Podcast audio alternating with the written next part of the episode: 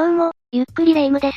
どうも、ゆっくりマリサだぜ。事件とかで現場に遺留品が残ってたりすると、犯人逮捕に繋がったりするけど、ああいうのって絶対に個人を特定できたりするの？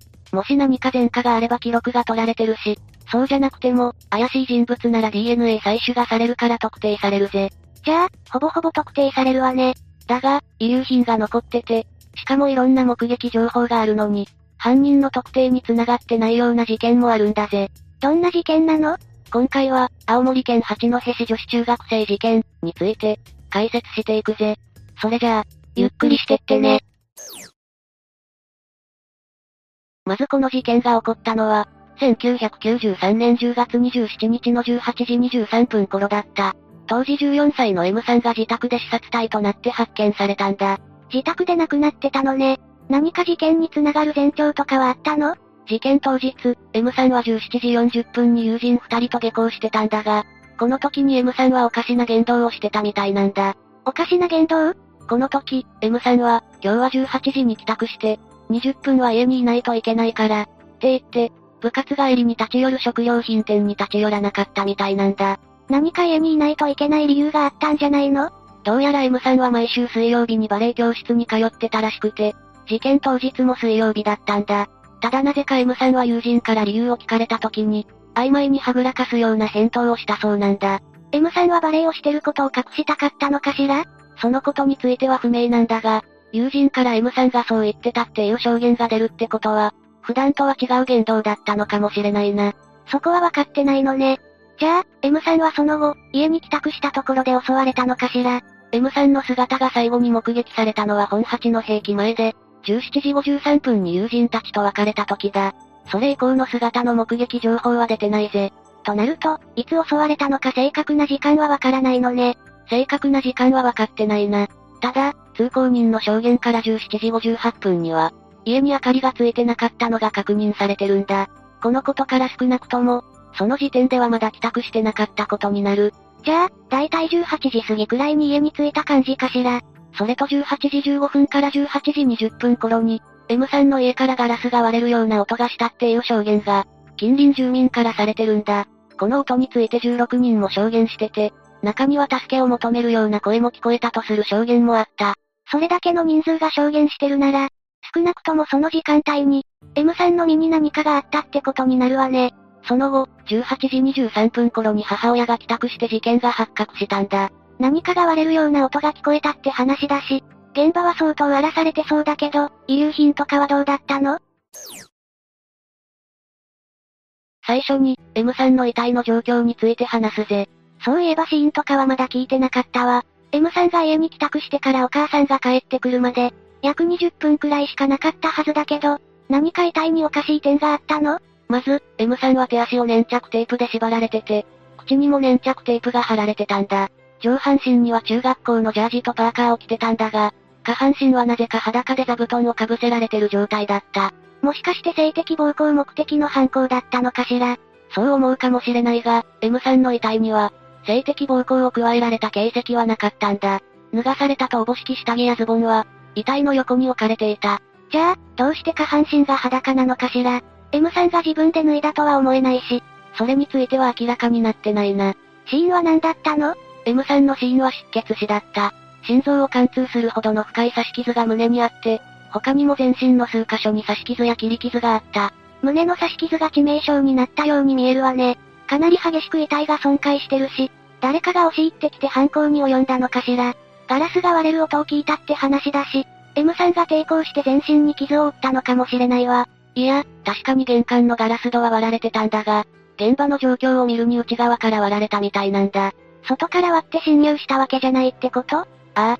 ガラス片が外に向かって散ってたから、おそらく M さんが犯人から逃げようとして割ったものだ、と考えられてるぜ。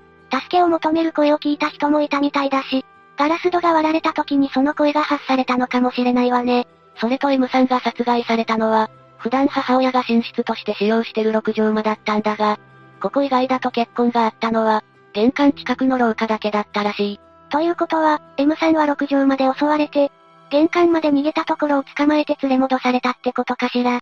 血痕が残ってる範囲から考えると、そういうことになるぜ。他に怪しいところとかはなかったの？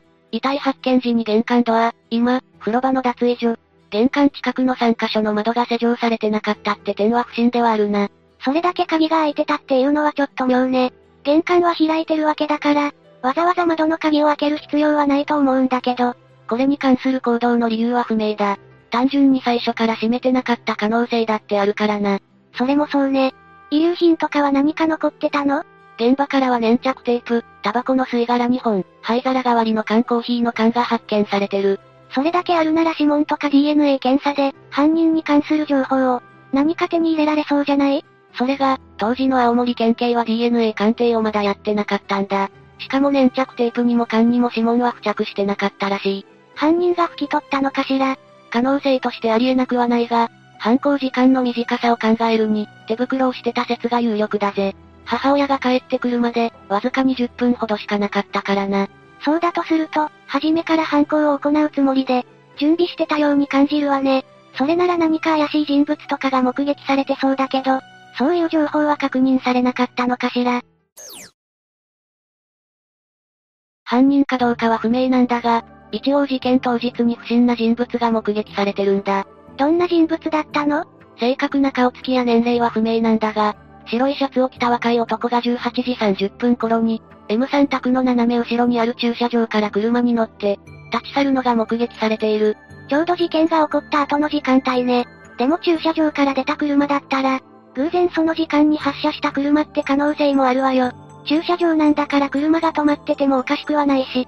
いや、その男が乗ってたのは黄色の三菱ミニカトッポで、その近辺では普段目撃されてない車だったんだ。じゃあ、近隣の人が使ってる車ではないのね。さらに M さんの母親も、事件が起こる前から駐車場に止めっぱなしになっていた、って証言してる。事件前の8月から無断駐車されてたのが確認されてるんだ。そんなに前から駐車されてたの？そこまで長く無断駐車されてたなら確かに目立つわね。ああ。珍しい色だったこともあってかなり印象に残ってたらしい。これを受けて警察は同型同色の車約680台を捜査したんだが、結局目撃されたその車は見つからなかったんだ。見つからなかったのね。でも、ずっと無断駐車してたのに事件当日に急に出て行ったあたり、犯人の可能性は高そうね。こうして犯人が特定できないまま、未だに未解決なこの事件だが、ここからはネット上でされてる犯人についての考察を紹介するぜ。ガラス戸を割ったのは犯人じゃないみたいだし、窓の鍵が開けられたのが事件後だと想定すると、犯人は玄関から入った可能性が高くなるわよね。もしかして M さんは犯人と会う予定があったんじゃないかしら。犯人が知人だった説はあるな。未成年者の知人、援助交際の相手、母親の不倫相手などが主に考察されてるぜ。援助交際とか不倫相手とかは何か根拠があるの？いや、あくまで説だから根拠や証拠は確認されてない。ただ、なぜか理由を話したがらなかった様子を見るに、少なくとも M さんにとっては、隠しておきたい相手だった可能性が示唆されてるんだ。まあ、確かにそういう相手だったら隠したいとは思うかもしれないわね。でも知人の犯行を視野に入れると、同じ学校の生徒の可能性も出てくるわよね。もちろんそうなるし、警察による聞き込みも行われたんだ。ただ、中には、うちの子が犯人だとでも言うのか、と激高して協力しない親もいたみたいだ。気持ちはわからなくもないけど、協力しようとしないレベルで激高されると、何か隠してるようにも見えてしまうわ。まあそれに関しては当事者の気持ちになって考えてみれば、疑いの目を向けられてるわけだから不快な気持ちになるのもわかるけどな。でも知人の犯行の可能性は高いわよね。外部から無理やり侵入した形跡がなかったんだし、事前に M さんと会う約束をしてたから、普通に家に侵入できたのかもしれないわ。ただ、この知人説については疑問点もあるんだ。疑問点警察関係者から、事件の捜査の基礎段階で滑り、捜査上の見落とし、ミス、があったのではないか、っていう指摘がされてるんだ。その指摘がどう関係してくるの？まず、もし援助交際や不倫があったなら、当然警察が捜査してるはずだぜ。一番真っ先に疑われそうなのがそのあたりだ。確かに、真っ先に捜査線上に出てきそうではあるわね。警察だってその辺は調べてそうだわ。実際に捜査したのかどうかは不明だが、少なくとも現段階でそういった人物に関する情報が出てないのは事実だ。じゃあ警察は、そういった公には言いにくい人物が犯人だと、思い込んで捜査した結果、検討外れだったのかしら。というよりも、同級生や友人が大した恨みもないのに、こんな凄惨な事件を起こすはずがないって認識の方だな。遺体はかなり激しく損傷してたし、強い恨みを持つ人物による犯行って思いそうよね。ただ、知人説などはあくまでネット上での素人意見だから、実際はどうなのかは不明だ。両方調べた上で、どっちにも犯人らしき人物がいなかった可能性だってあるしな。そうね。でもそうだとすると、犯人は一体何者なのかしら。もう一つ考えられてるのは、知り合いを装った不審者説だ。父親や母親の知り合いを自称する不審者を信じて、家にあげてしまったっていう可能性だな。でもそれって難しくないかしら？家族の知り合いを装ったら、家族に聞かれて、バレる可能性があるでしょ？何も家族の知り合いを装う必要はない。どうやら事件当日、バレエの発表会の衣装が届く予定だったみたいなんだ。もしこれに関する関係者を装ったなら、M さんも騙された可能性がある。もしかして M さんが友人に言ってた、幼児、っていうのは、その衣装のことだったのかしら？絶対にそうとは言い切れないが、そのことを知ってた犯人が、それに関する関係者を自称して、自宅に上がり込むことは不可能ではないと思うぜ。でもそれも、あくまでネット上の一つの説なのよね。ああ。そもそも知人でもなければ知人を装った。不審者でもない可能性だってある。何らかの方法で家に侵入して M さんを殺害した不審者かもしれない。ずっと無断駐車されてる車があったみたいだし、もしかすると事前に M さんの普段の行動などを観察してた。ストーカーみたいな人物の犯行って可能性もあるわね。そうだな。ただ、最初から M さんを殺害するつもりで、侵入したのはほぼ間違いないと思うんだが、どうやって侵入したのか、何者なのかは未だに有益な情報がないから謎のままだ。指紋が残ってなかったり粘着テープや刃物を持ってたわけだから、計画的な犯行なのは確かよね。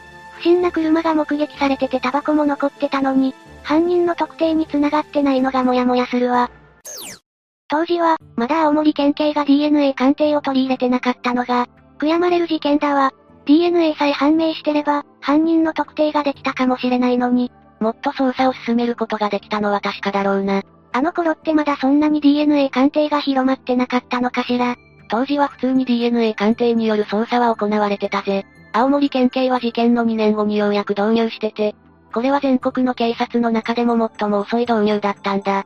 そういう背景があったのね。たらればかもしれないけど、もっと早くに導入してれば何かつかめたんじゃないかと思ってしまうわ。